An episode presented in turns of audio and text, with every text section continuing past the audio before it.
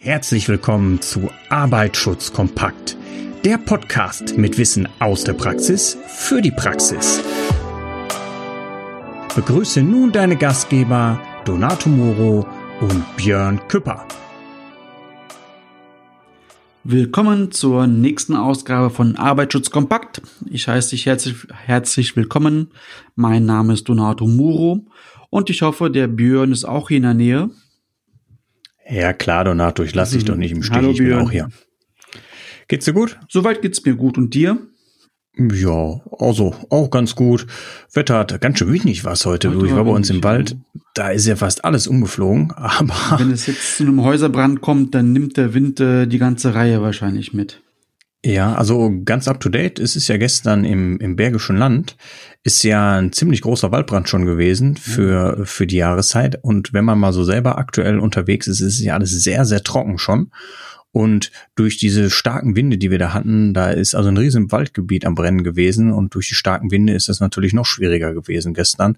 Und ich meine, wir haben jetzt gerade ähm, ja Ende April und das ist schon relativ heftig, finde ich, so die die Witterungseinflüsse, die wir da gerade aktuell schon erleben zu der jetzigen Jahreszeit. ne? Also feuertechnisch keine gute Kombination, sehr trocken und sehr windig, ja. Nee, definitiv nicht. Und ähm, ja, das ist Hm. wie wenn du mal grillst am Wochenende und äh, deine Holzkohle direkt mal mit ein bisschen Wind oder mit einem Föhn befeuerst, dann siehst du ja selber, wie schnell das Ganze funktioniert. Das ist eine gute Überleitung, Björn. Ähm, Brandschutz, Arbeitsschutz, das betrifft uns ja auch auf der Arbeit. mhm, genau. Wie macht oder wie ist das sicherzustellen als Geschäftsführer, Geschäftsführerin oder halt auch als Vorstand oder Aufsichtsratmitglied, je nachdem ob GmbH oder AG, ähm, dass wir den Arbeitsschutz und den Brandschutz auch sicherstellen können im Unternehmen? Das ist ja oft die Frage, wer hilft dort, wen muss ich ansprechen, wer ist für was verantwortlich? Ja, okay. Jetzt wäre vielleicht meine Frage in einem Unternehmen. Machen wir einfach ähm, die klassische GmbH, die Mustermann GmbH. Mhm, die Wer ich. ist denn in dieser GmbH verantwortlich? Ja, in der GmbH ist halt immer der Geschäftsführer für alles verantwortlich. Das klingt immer so doof, aber am Ende Mhm. des Tages ist es halt wirklich so. Der Geschäftsführer muss ja aber auch nicht alles machen. Er muss es halt delegieren und kontrollieren. Mhm. Er macht ja nicht die Steuererklärung jeden Monat und macht auch nicht die Wirtschaftsprüfungsdokumente am Ende des Jahres. Und er wird es ja auch abdelegieren oder sich dort beraten lassen. Mhm. Das, Da- ja. Ja, das heißt also letztendlich steht er hart gesagt in der Verantwortung ähm, für all was in seinem Unternehmen passiert, wo er als Geschäftsführer für eingesetzt ist. Aber wie du schon gesagt hast, die Steuererklärung macht er auch nicht selber, da hat er einen Steuerberater. Und jetzt zum Thema Arbeitsschutz, zum Thema Brandschutz gibt es ja gewisse Personen oder Hierarchien, die ihn da unterstützend zur Seite springen können, oder? Genau. Das, ich nehme mal wieder das Beispiel von eben auf. Beim Steuerberater, er macht es zwar nicht selbst, trotzdem ist er am Ende des Tages dafür verantwortlich. Er muss äh, sich halt einen Steuerberater raussuchen, dem er vertraut und von dem er weiß, dass er gut und ordentlich und korrekt ist. Wenn, Mhm. wenn stadtweit bekannt ist, dass dieser Steuerberater kein guter ist, weil er besonders günstig ist und viele Zahlen mal vergisst und er weiß es und beauftragt ihn, dann ist er halt hier wieder in der Haftung. Das sollte, glaube ich, klar Mhm. sein. Und ähnlich ist es halt im Arbeitsschutz absolut richtig. Die Geschäftsführer oder die Unternehmensführer müssen sich halt beraten lassen. Das ist auch so vorgeschrieben, ähnlich wie im Steuergesetz. Der Steuerberater, der ist ja zwingend notwendig. Ähnlich Mhm. ist es auch im Arbeitsschutz so. Du musst dich beraten lassen von einer Sicherheitsfachkraft und von einem Betriebsmediziner Minimum in einer kleinen GmbH. Umso größer die Mhm. GmbH wird, umso mehr Berater kannst du eventuell benötigen, die auch im Arbeitsschutz ähm, ja dort dem Geschäftsführer beiseite stehen. Ja, also mal jetzt die Frage, mh, die es ist ja eigentlich egal, ob es äh, ob es eine ob es ein Einzelunternehmen ist, eine GbR oder eine GmbH oder AG, das sind ja einfach nur die Rechtsform einer Gesellschaft oder eine OAG und was es da alles gibt, eine KG. Ähm, ist das auch größenabhängig? Weil ich kann ja auch eine Einmann GmbH oder sage ich mal, ich habe jetzt einen Angestellten und fungiere trotzdem als GmbH als Beispiel. Gibt es da so gewisse Größen? Gilt das auch schon für mich als Unternehmen, wenn ich ein, zwei, drei Angestellte habe, dass ich mich darum kümmern muss? Die, Fr- mh, also gute Frage, das kann man nicht pauschal beantworten. Je Mhm. nachdem, ähm, welcher BG du zugehörig bist, kann es sein, dass du dich mh, bis zu 10 oder maximal bis zu 50 Personen als Geschäftsführer, aber wirklich nur als Geschäftsführer oder Geschäftsführerin selbst dich um den Arbeitsschutz kümmern darfst. Ja. Das geht aber nicht einfach so aus der Hüfte geschossen, sondern du musst halt jährlich ähm, ein zwei- bis dreitägiges Seminar bei deiner eigenen Berufsgenossenschaft besuchen. Das ist auch völlig umsonst für den Geschäftsführer. Dann darf dieser Geschäftsführer oder Geschäftsführerin sich um diese GmbH in Sachen Arbeitsschutz kümmern. Mhm. Um das mal einfach ja. zu halten. Hier gibt's aber wie immer zwei kleine Ausnahmen. Ähm, wenn man halt mit Biostoffen zu tun hat oder mit Gefahrstoffen, also Biostoffe sind Viren, Bakterien, Pilzen, Pilze ja. oder mit Chemikalien zu tun hat, die diese, die diese rote Raute haben, wo ein Gefahrstoffsymbol drin ist, dann darf der Geschäftsführer oder Geschäftsführerin dort trotz BG-Kurs nicht den Arbeitsschutz regeln, weil die Stoffe einfach mhm. zu gefährlich sind, um diese, und das muss halt von einer fachkundigen Person gemacht werden. Ja, jetzt hast du Gefahrstoffe angesprochen. Ähm, also ich gucke jetzt mal einfach ganz salopp, ganz hart hier in meine in meine Schublade rein, was ich hier so äh, finde. Zurzeit Desinfektionsmittel ähm, wahrscheinlich. Ja, genau. Und äh, welch Wunder, was sehe ich da drauf aktuell auf dem Desinfektionsmittel? da sehe ich natürlich die Piktogramme, die du gerade angesprochen hast. Ähm, Jetzt gibt es natürlich selbst fast im Bürobetrieb Gefahrstoffe, würde ich mal salopp gesagt sagen. Auf Klebstoffen ist so Hinweis vielleicht drauf. Genau, äh, also der Klebstoff ist, ist jetzt hier eine große Ausnahme, die muss man nicht in die Gefährdungsbeurteilung packen. Ah, okay. Das kann man aber auch nicht im Gesetz oder und auch nicht der, ähm, nicht der Verordnung entnehmen. Da muss man mal so Kommentare zur Verordnung lesen, dann weiß man das. Ähm, oder so Gerichtssprüche. Ja. Aber ja, ansonsten, wenn du Gefahrstoffe hast im Büro, auch der typische Entkalker, der Spüli, ähm, irgendwelche Reinigungssachen, dann mhm. unterliegst du dort schon der Gefahrstoffverordnung und musst diese Dokumente durch einen Arbeitsschützer machen, der sich auch mit Chemikalien auskennt. Mhm. Okay, also hast du gesagt, ähm, es besteht die Möglichkeit für gewisse Betriebsformen oder ich sag mal Unternehmensformen, jetzt nicht in Form, äh, ob es eine Kapitalgesellschaft ist oder ein Einzelunternehmen, sondern für gewisse Gesellschaften, Beschäftigungszweige oder Tätigkeitszweige besser gesagt, die Möglichkeit, dass der Geschäftsführer den Arbeitsschutz selber machen kann. Vorausgesetzt, er muss dieses Seminar und auch Fortbildungsseminar dann bei seiner jeweiligen Berufsgenossenschaft besuchen. Und dann gibt's aber auch die Möglichkeit, dass er in Anführungsstrichen sofort auf externe Hilfe zurückgreift oder externe Personen in seinem Unternehmen auf gewisse Positionen sitzen hat, oder? Genau, macht aber auch Sinn, das an mhm. externe mhm. zu vergeben, denn du bist ja Geschäftsführer, du musst ja die Geschäfte leiten, du musst Neukundenakquise machen, du musst gucken, dass die Mitarbeiter arbeiten. Hast du dann auch wirklich Zeit und auch die Nerven, dich mit so einer komplexen Materie wie den Arbeitsschutz auseinanderzusetzen? Es geht ja nicht nur darum, den Leuten zu sagen, zieh bitte deine Brille an, es muss ja auch alles dokumentiert werden im Arbeitsschutz. Das heißt, die mhm. ganzen Dokumente müssen auch erstellt werden, die müssen fortgeschrieben werden, die müssen überprüft werden. Das ist ja ein, ein Riesen, ja, nicht riesig, aber das ist halt schon Aufwand, finde ich. Ja, also ich sag mal, das Thema Gefährdungsbeurteilung zum Beispiel, da machen wir nochmal eine separate Folge zu oder fast Folgen, ja, muss man sagen, weil das Thema ist ja auch recht umfangreich, ne? Aber jetzt so kann man ja vielleicht einfach mal so ein paar Begriffe durchgehen. Also wir haben das mit dem Geschäftsführer angesprochen, welche Voraussetzungen dafür erfüllt sein müssen, dass es quasi selbst machen kann. Und jetzt gibt es ja Fachbegriffe, für gewisse Personen, Personenkreise, die im Arbeitsschutz unterstützen. Jetzt fällt mir zum Beispiel ein, Donato, den sogenannten Sicherheitsbeauftragten.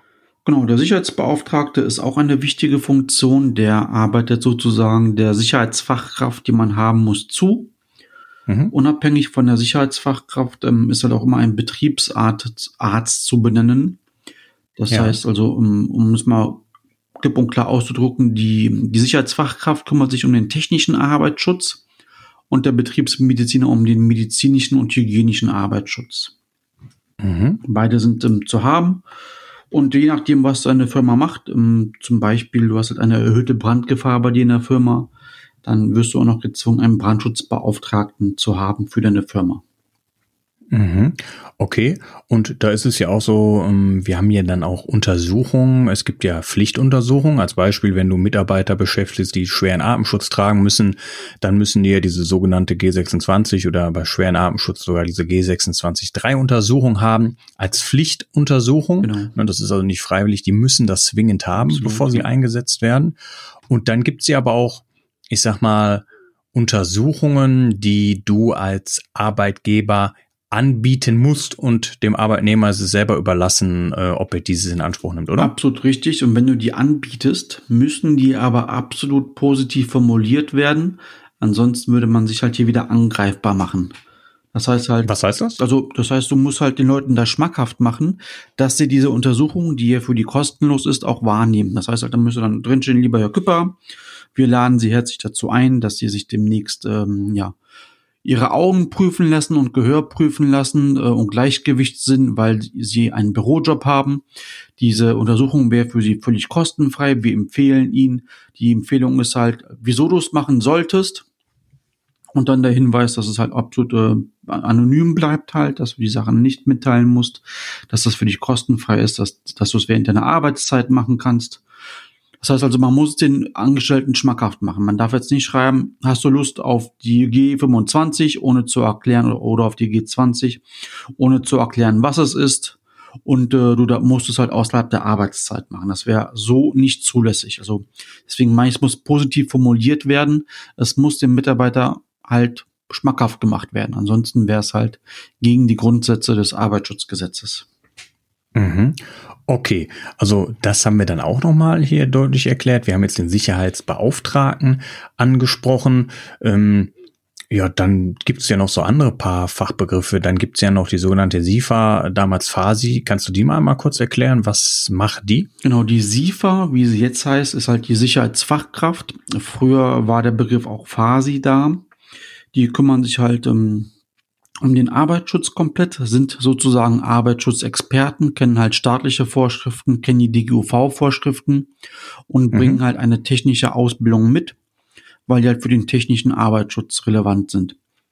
Wie kann man mhm. sowas werden? Ähm, entweder studiert man das an einer, ähm, an einer Universität. Die Wuppertaler Universität hier bei uns in der Region ist halt auch ähm, dort, ja, seit den 80ern auch das, ja, sozusagen die beste Universität für Sicherheitsingenieure ist halt äh, richtungsweisend gewesen in den letzten Jahrzehnten. Unabhängig davon muss man das aber nicht unbedingt studiert haben. Man kann auch einen Techniker, einen Meister oder einen anderen Ingenieurgrad haben, dann halt ähm, zwei Jahre im Arbeitsschutz bereits gearbeitet haben. Dann kann man bei der Berufsgenossenschaft eine Fortbildung machen, um die sicherheitstechnische Fachkunde zu bekommen, so heißt das. Und danach kann man halt nochmal um, zwei Jahre mitlaufen bei einer SIFA mit Erfahrung.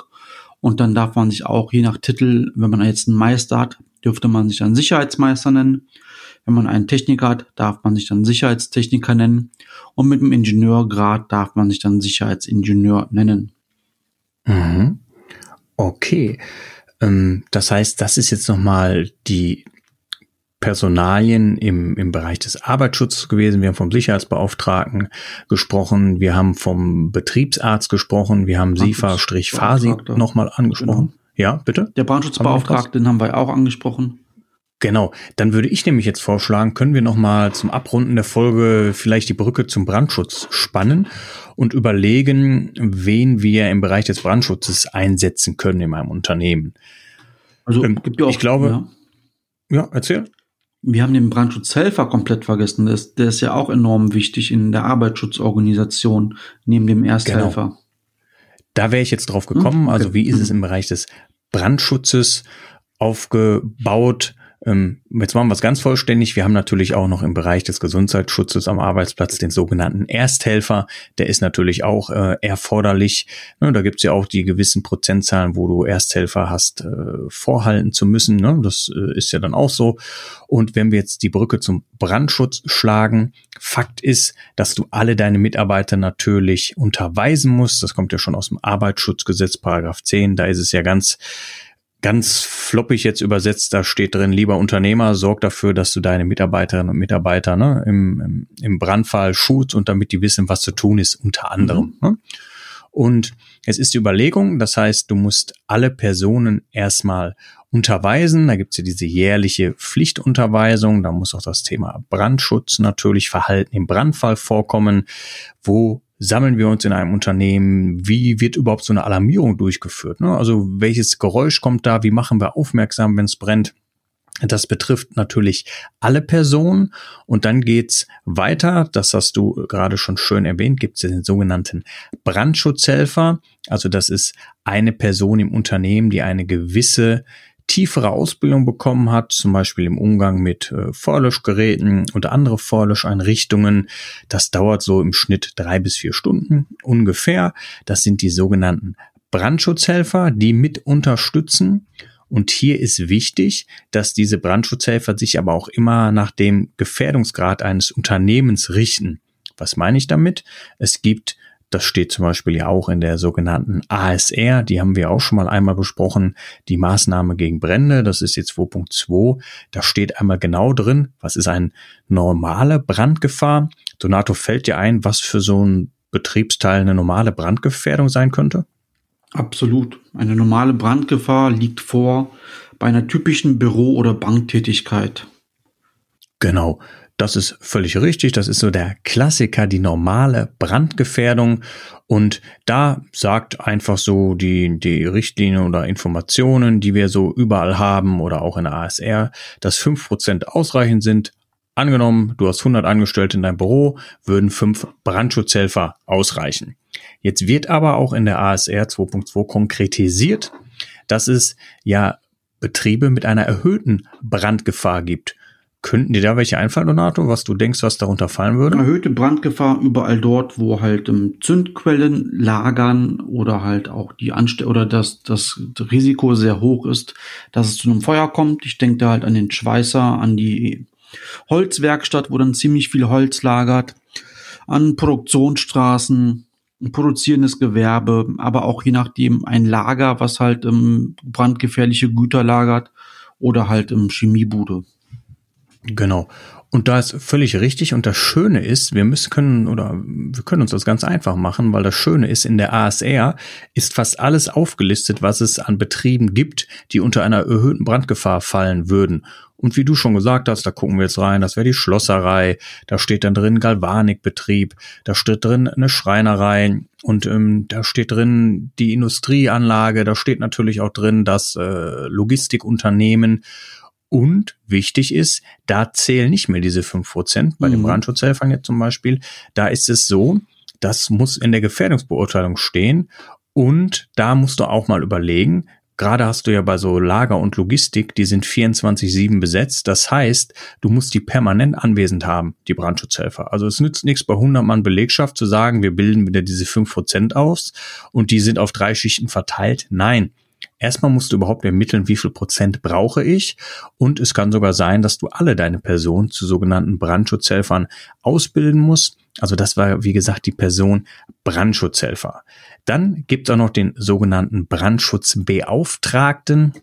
Eine Person, die quasi meist als Stabstelle der Geschäftsführung unterstellt ist die ganz wichtig nicht die Verantwortung im Bereich Brandschutz trägt, da haben wir darüber gesprochen, das macht der Geschäftsführer, aber die natürlich Aufgaben im Bereich des Brandschutzes wahrnimmt. Was können das sein? Das kann sein Erstellung einer Brandschutzordnung, das kann sein die Unterweisung der Mitarbeiter. Was könnte das noch sein, Donato? Fällt dir da was ein? Fortschreiben der Gefährdungsbeurteilung für Brandlasten. Perfekt. Genau. Und jetzt kommen wir zu dem Punkt. Ich im Bereich Brandschutz würde natürlich dann perfekt mit dir als SIFA ergänzend arbeiten können, weil du würdest natürlich den Part Arbeitsschutz abdecken und würdest mich fragen, Björn, wie sieht es aus im Bereich Brandschutz? Welche Gefahren bestehen da? Und dann würden wir natürlich überlegen, wie kriegen wir das Thema Brandschutz in die Gefährdungsbeurteilung implementiert. Und hier sehen wir ja schon wieder, dass es da ja eigentlich ein ein, ein nahtloses Ineinandergreifen gibt, oder? Genau. Ist auch so eine, auch in der ähm, Praxis, ja. Genau. Also das haben wir äh, jetzt auch noch den Brandschutzbeauftragten.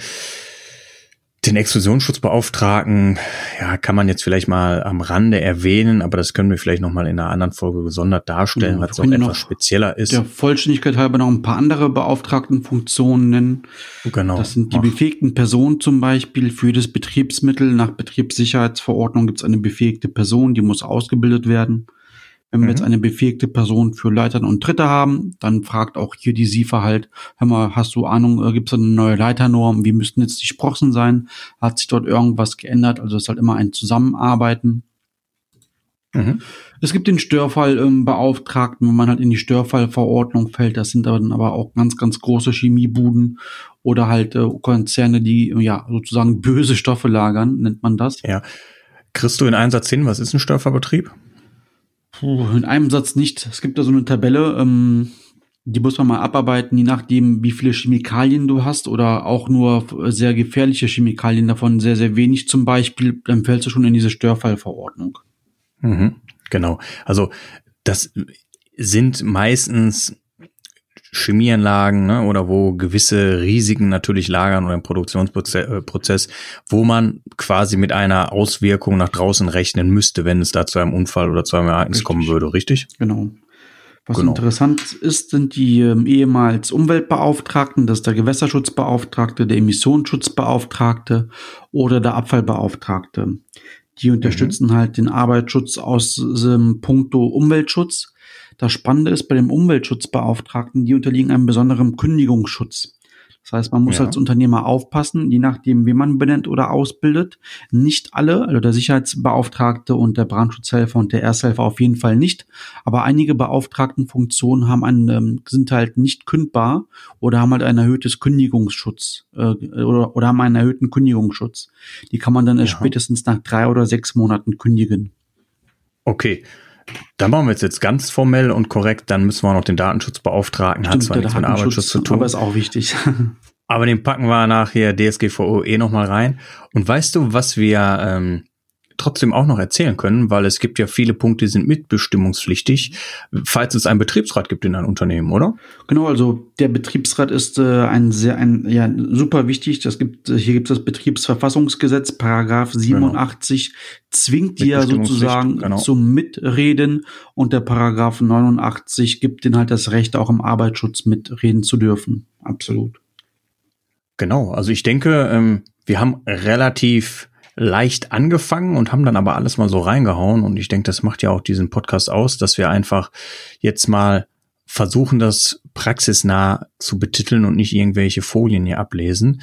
Ähm, ich würde sagen, wir haben trotzdem die Folge, glaube ich, ziemlich rund gekriegt, oder? Hast du noch was zu ergänzen? Einen gebe ich euch noch mit, äh, weil ich letztens beim Zahnarzt war. Ich habe gesehen, dass halt äh, dort ein Laserschild aufgehangen war. Ah. Äh, da habe ich den Zahnarzt auch gefragt, haben sie überhaupt einen Laserbeauftragten hier? Denn ab der Laserklasse 3b muss man einen bestellen.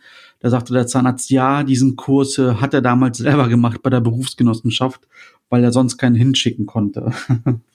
ah, okay.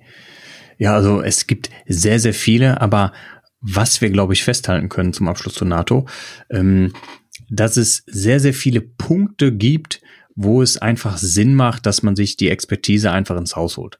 Wie gesagt, mhm. die, die wenigsten von uns äh, machen die, die Steuererklärung selber. Gerade als Unternehmer macht das ziemlich wenig Sinn, die selber zu machen. Da holen wir uns einen Steuerberater rein.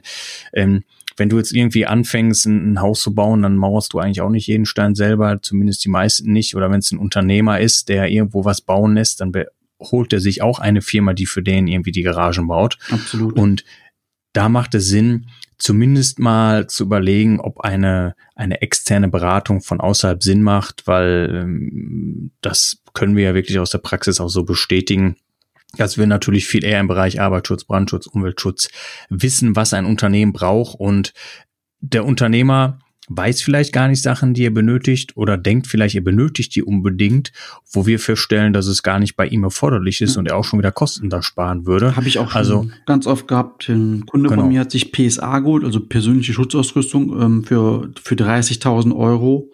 Und nachher waren die halt, äh, ja, war das gar nicht nötig, die zu holen. Eine andere, mhm. die besser und günstiger gewesen wäre, hätte, da hätte man viel Geld gespart durch die Beratung halt. Ja, ja. Deshalb denke ich, macht es auf jeden Fall Sinn, sich da einmal äh, zumindest beraten zu lassen. Und ja, ich würde sagen, zum Abschluss nochmal der Hinweis auf unsere LinkedIn-Gruppe Donato. Ähm, da bist du ja auch drin mittlerweile und da können die Zuhörer uns gerne auf LinkedIn einmal ja, folgen, können mit uns in Kontakt treten. Wie man zu dieser LinkedIn-Gruppe kommt, steht auch in den Show Notes dieses Podcasts.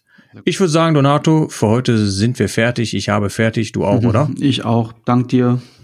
Bis dann, Donato. Ciao. Und tschüss. Das war es auch schon wieder für heute bei Arbeitsschutz kompakt. Wir würden uns freuen, dich bald auch schon wieder in einer neuen spannenden Folge begrüßen zu dürfen. Bis dahin, passe immer gut auf dich auf.